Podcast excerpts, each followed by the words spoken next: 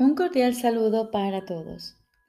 Hoy continuamos leyendo el texto del libro Un curso de milagros. Capítulo 2. La separación y la expiación. Quinta parte. La función del obrador de milagros. Jesús nos dice, antes de que los obradores de milagros estén listos para emprender su función en este mundo, es esencial que comprendan cabalmente el miedo que se le tiene a la liberación. De lo contrario, podrían fomentar inadvertidamente la creencia de que la liberación significa aprisionamiento, creencia que de por sí ya es muy prevaleciente. Esta percepción errónea procede a su vez de la creencia de que el daño puede limitarse solo al cuerpo Ello se debe al miedo subyacente de que la mente puede hacerse daño a sí misma. Ninguno de estos errores es significativo, ya que las creaciones falsas de la mente en realidad no existen. Este reconocimiento es un recurso protector mucho más eficaz que cualquier forma de confusión de niveles porque introduce la corrección al nivel del error.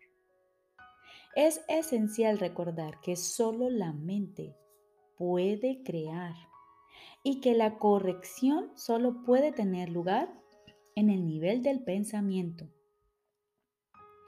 Para ampliar algo que ya se mencionó anteriormente, el espíritu ya es perfecto y por lo tanto no requiere corrección. El cuerpo no existe excepto como un recurso de aprendizaje al servicio de la mente. Este recurso de aprendizaje de por sí no comete errores porque no puede crear. Es obvio, pues, que inducir a la mente a que renuncie a sus creaciones falsas es la única aplicación de la capacidad creativa que realmente tiene sentido. La magia es el uso insensato o mal creativo de la mente. Los medicamentos físicos son una forma de hechizo, pero si tienes miedo de usar la mente para curar, no debes intentar hacerlo. El hecho mismo de que tengas miedo hace que tu mente sea vulnerable a crear falsamente. Es probable, por lo tanto, que no entiendas correctamente cualquier curación que pudiera producirse y puesto que el egocentrismo va normalmente acompañado de miedo, tal vez no puedas aceptar la verdadera fuente de la curación. En tal caso, es menos arriesgado depender temporalmente de artificios curativos físicos, ya que no puedes percibirlos erróneamente como tus propias creaciones. Mientras tu sensación de vulnerabilidad persista, no debes intentar obrar milagros. He dicho ya que los milagros son expresiones de una orientación milagrosa y una orientación milagrosa no es otra cosa que una mentalidad recta. Los que poseen una mentalidad recta no exaltan ni menosprecian la mente del que obra milagros ni la del que los recibe. En cuanto que medio de corrección, sin embargo, el milagro no tiene que esperar a que él, que los de a recibir, goce de una mentalidad recta. Repito, en cuanto que medio de corrección, sin embargo, el milagro no tiene que esperar a que el que los ha de recibir goce de una mentalidad recta. De hecho, su propósito es restituirle su mente recta. Es esencial, no obstante, que el obrador de milagros esté en su mente recta, aunque sea brevemente, o de lo contrario, será incapaz de restablecer la mentalidad recta en otros. El sanador que confía en su propio estado de preparación pone en peligro su entendimiento. Estás perfectamente a salvo siempre que no te preocupes en absoluto por tu estado de preparación, pero mantengas firme confianza en el mío. Si tus inclinaciones a obrar milagros no están funcionando debidamente, es siempre porque el miedo se ha infiltrado en tu mentalidad recta y la ha invertido. Toda forma de mentalidad no recta es el resultado de negarte a aceptar la expiación para ti mismo. Si la aceptases, estarías en una posición desde la que podrías reconocer que los que tienen necesidad de curación son simplemente aquellos que aún no se han dado cuenta de que la mentalidad recta es en sí la curación. La única responsabilidad del obrador de milagros es aceptar la expiación para sí mismo. Eso significa que reconoces que la mente es el único nivel creativo y que la expiación puede sanar sus errores. Una vez que hayas aceptado esto, tu mente podrá solamente sanar. Al negarle a tu mente cualquier potencial destructivo y restituir de nuevo sus poderes estrictamente constructivos, te colocas en una posición desde la que puedes eliminar la confusión de niveles en otros. El mensaje que entonces les comunicas es el hecho irrefutable de que sus mentes son igualmente constructivas y de que sus creaciones falsas no pueden hacerles daño. Al afirmar esto, liberas a la mente de la tendencia a exagerar el valor de su propio recurso de aprendizaje y la restituyes a su verdadero papel de estudiante. Debe subrayarse nuevamente que al cuerpo le resulta tan imposible aprender como crear en cuanto que recurso de aprendizaje se deja llevar simplemente por el estudiante. Más, si se le dota falsamente de iniciativa propia, se convierte en una serie, en una seria obstrucción para el mismo aprendizaje que debería facilitar. Solo la mente es capaz de iluminación. El espíritu ya está iluminado y el cuerpo de por sí es demasiado denso. La mente, sin embargo, puede hacer llegar su iluminación hasta el cuerpo al reconocer que éste no es el estudiante y que por lo tanto no tiene la capacidad de aprender. Es muy fácil, no obstante, poner al cuerpo en armonía con la mente una vez que ésta ha aprendido a mirar más allá de él hacia la luz. El aprendizaje que verdaderamente corrige comienza siempre con el despertar del espíritu y con el rechazo de la fe en la visión física. Esto frecuentemente entraña temor, ya que tienes miedo de lo que tu visión espiritual te mostraría. Anteriormente dije que el Espíritu Santo no puede ver errores y que solo puede mirar más allá de ellos hacia la defensa de la expiación. No cabe duda de que esto puede producir incomodidad, mas la incomodidad no es el resultado final de la percepción. Cuando se le permite al Espíritu Santo contemplar la profanación del altar, Él mira de inmediato también hacia la expiación. Nada que él perciba puede producir miedo. Todo lo que resulta de la conciencia espiritual simplemente se canaliza hacia la corrección. La incomodidad se manifiesta únicamente para traer a la conciencia la necesidad de corrección.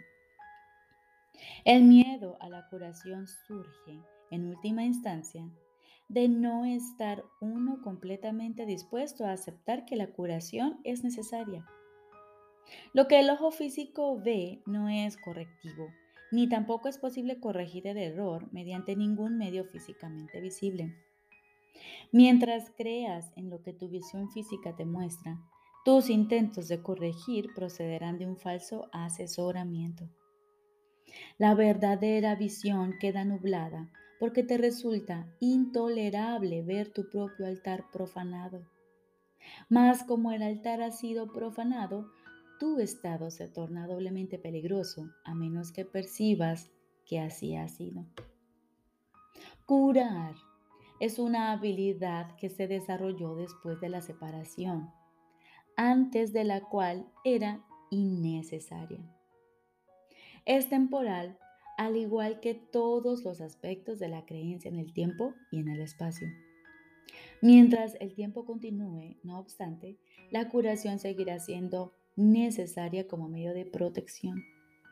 Esto se debe a que la curación se basa en la caridad y la caridad es una forma de percibir la perfección en otro aun cuando no puedas percibirla en ti mismo. La mayoría de los conceptos más elevados que ahora eres capaz de concebir dependen del tiempo.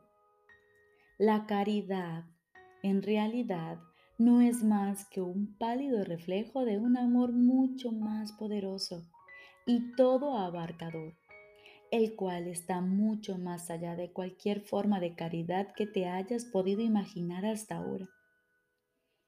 La caridad es esencial para la mentalidad recta, aún en la pequeña medida en que ahora puedas alcanzarla. La caridad es una manera de ver a otro como si ya hubiese llegado mucho más allá de lo que en realidad ha logrado en el tiempo hasta ahora. Puesto que su pensamiento tiene fallos, no puede ver que la expiación es para él, pues, de otro modo, no tendría necesidad de caridad.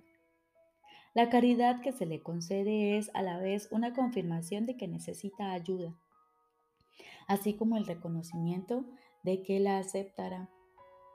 Estas dos percepciones denotan claramente su dependencia del tiempo, haciendo patente el hecho de que la caridad opera todavía dentro de las limitaciones de este mundo.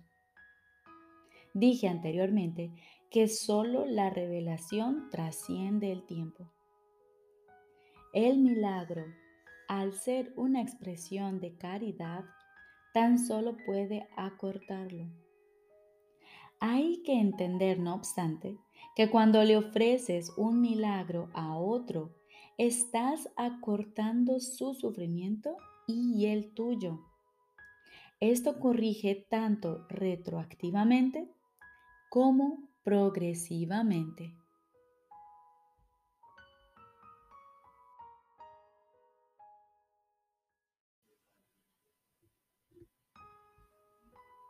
Ahora continuamos con el libro de ejercicios. Lección número 13.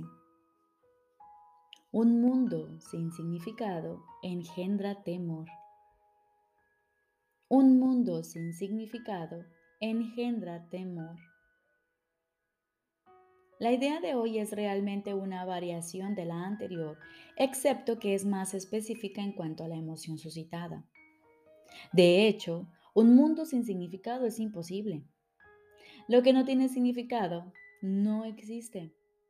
Sin embargo, de eso no se deduce que tú no puedas pensar que percibes algo que no tiene significado. Por el contrario, eres especialmente propenso a pensar que sí lo percibes. El reconocimiento de esa falta de significado produce una aguda ansiedad en todos los que se perciben como separados representa una situación en la que Dios y el ego se desafían, entre comillas, entre sí con respecto a qué significado ha de escribirse en el espacio vacío provisto por dicha falta.